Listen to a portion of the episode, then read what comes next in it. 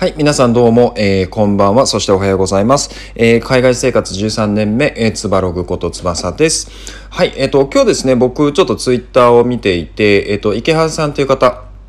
が、あの、面白い記事をリツイートされていたんですけれども、あの、日本で英語学習をしている人の、まあ、90%ぐらいが、あの、まあ、途中でちょっと挫折してしまうというような内容の記事だったんですね。で、あの、結構教育関係の方が、こう、コメントとかもされていたんですけど、これを、あの、僕なりに、えっ、と、考えた、まあ、内容を、この配信でシェアできればなと思っています。えっ、と、まずですね、その記事を読んで2つ思ったことがあって、1つ目は、あの、言語ってそもそも生き物だなっていうふうに僕考えてるんですよ。あの、時代時代、もしくはその瞬間瞬間によって使い方とか話し方とか、あとはま書き方とかも変わってくるじゃないですか。で、そうやって変わるものに対して、えっ、ー、と、習得できないというか、まあ、完璧を求めてしまうのもちょっと違うのかなと思ってるんですね。で、えっと、まあ、日本語でも、例えば、まあ、江戸時代で使っていた日本語も、えっと、現代で使えるかって言われたら、わからないじゃないですか。僕、多分わかんないと思います。なんとなくこう、想像はできるけど、わかんないと思います。で、まあ、あの、すごい極端な例なんですけど、あの、それでも、えっと、変化、変化というか、まあ、時代時代によって変わってきてるっていうのはあの分かっていただけるのかなと思います。で、えっとまあ、英語に関しても一緒で僕はもうずっと海外生活しているんで、えっと、どういう言い回しをするのが今流行っているのかとか、えっと、例えば略語を作るとか、えっと、by the way の、えー、BTW とかあのこういう、まあ、流行りみたいなものもあるので話し方とか変わってくるんですよね。で、えっとじゃあ根本も変わってしまうのかという声がちょっと聞こえてきそうなんですけれどもこの辺は正直そんな変わらないと思います。で、えっと、これが僕の2つ目の考察に行き着くんですね。で何かというとあのやっぱり時間を確保できていない確保するのが難しいという方が多いんじゃないかなと思います。えっと日本ってやっぱりあの本業があって、えっ、と、会社勤めでもう朝9時から6時までやってるんだけれども、えっ、と、6時以降もう1時間とか2時間とか残業して、で、まあ1時間ぐらい通勤をして家に帰って、で、じゃあそこから、はい、ご飯食べて勉強しようってなっても、あの、絶対エネルギー持たないんですよ。あの、僕も一時期トライしました。えっ、と、英語じゃないんですけど、別のことでトライしたんですけど、あの、正直、エネルギー持たないです。あの、どんだけエネルギーお化けの人でも、あの、正直しんどいと思います。これを毎日続けたりとか継続化していくっていうのは。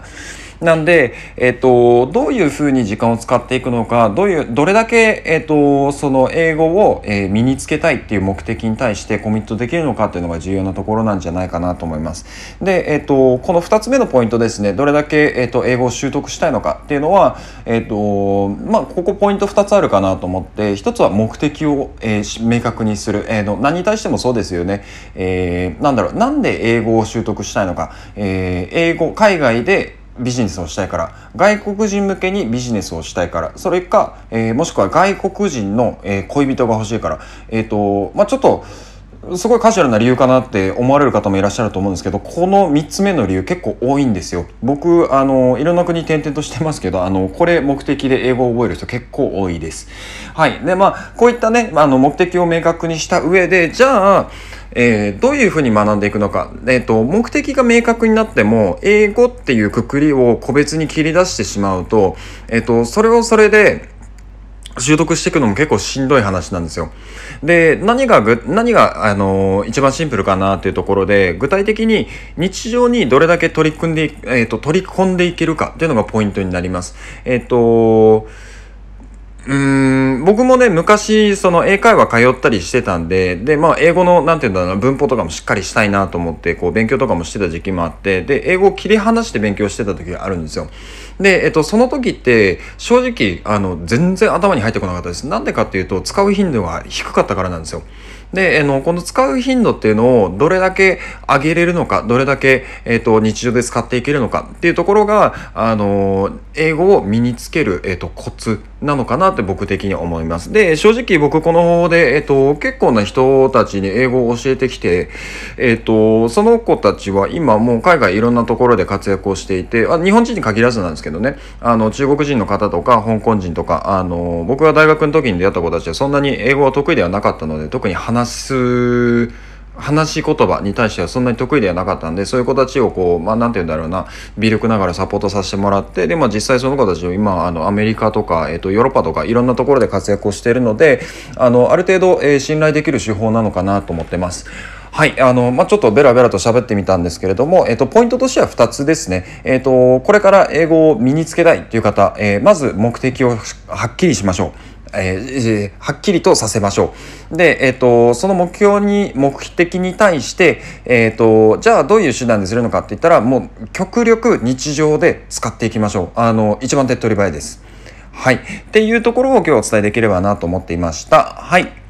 で、まあ、この後ね、英語の、あのー、勉強法とか、より詳しいね、勉強法とか、あのー、こういう表現を知りたいんだけど、どうしたらいいですかっていうのは、あのー、メッセージください。僕、個別で対応させてもらいます。なので、えっ、とそうですね僕自身これからまあ海外移住とか引き続きあの英語の、えー、と習得方法とか習得方法っつっていいのかな、まあ、勉強法とかというところをあのシェアできればなと思っているので、えー、と引き続き、え、遊びに来てもらえればなと思います。はいじゃあ今日の配信は以上です。またね。